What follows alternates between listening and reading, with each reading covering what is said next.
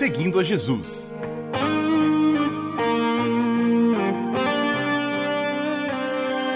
Na apresentação, Carly Friesen.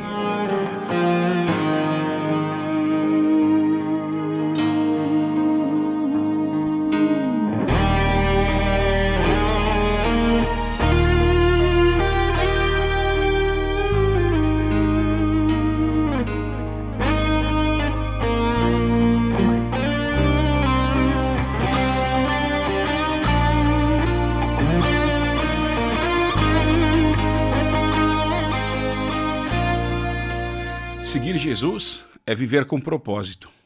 Andar com Jesus é olhar para a verdadeira vida. Há momentos de sofrimentos e tristezas na nossa jornada na Terra. Talvez para nos lembrar que fomos feitos para o paraíso. Fomos feitos para viver a eternidade com Deus. Talvez as crueldades e injustiças nos façam lembrar que existe um lugar perfeito, sem fim de delícias e maravilhas a vida humana é apenas parcial neste planeta. Aqui a passagem é curta, aqui somos estrangeiros, peregrinos. Neste mundo temos alegrias e tristezas, onde o mal muitas vezes vence. Eu e você fomos feitos para morar no céu com Deus.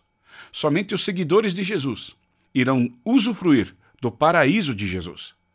C.S. Lewis apresentou uma ideia em seus muitos escritos que diz assim: Se eu encontro em mim um desejo que nenhuma experiência desse mundo possa satisfazer, a explicação mais provável é que eu fui feito para um outro mundo. Existem muitos motivos para estarmos vivos neste planeta, nesta época. Deus tem planos para nós. Um dos planos é desfrutar a vida e viver bem.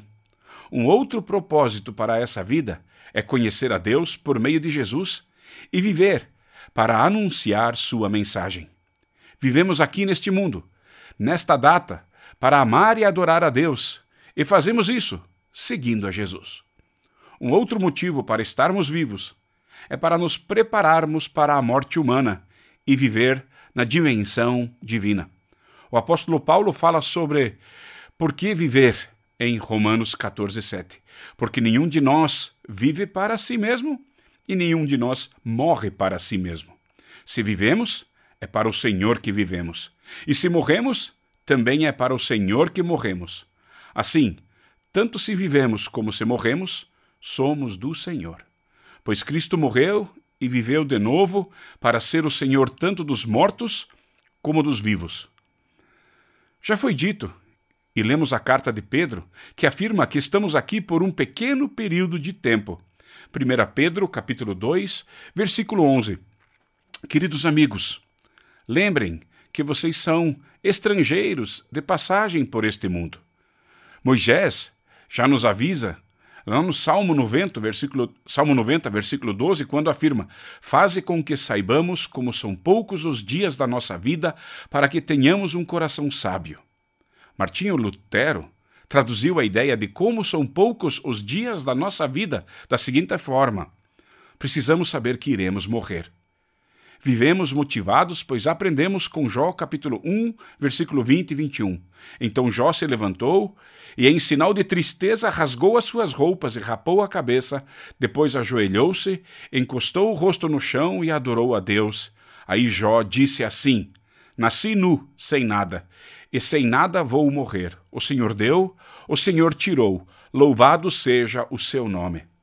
A verdadeira vida é estar na presença do eterno Criador e somente seguindo a Jesus chegaremos lá. Continuamos seguindo a Jesus.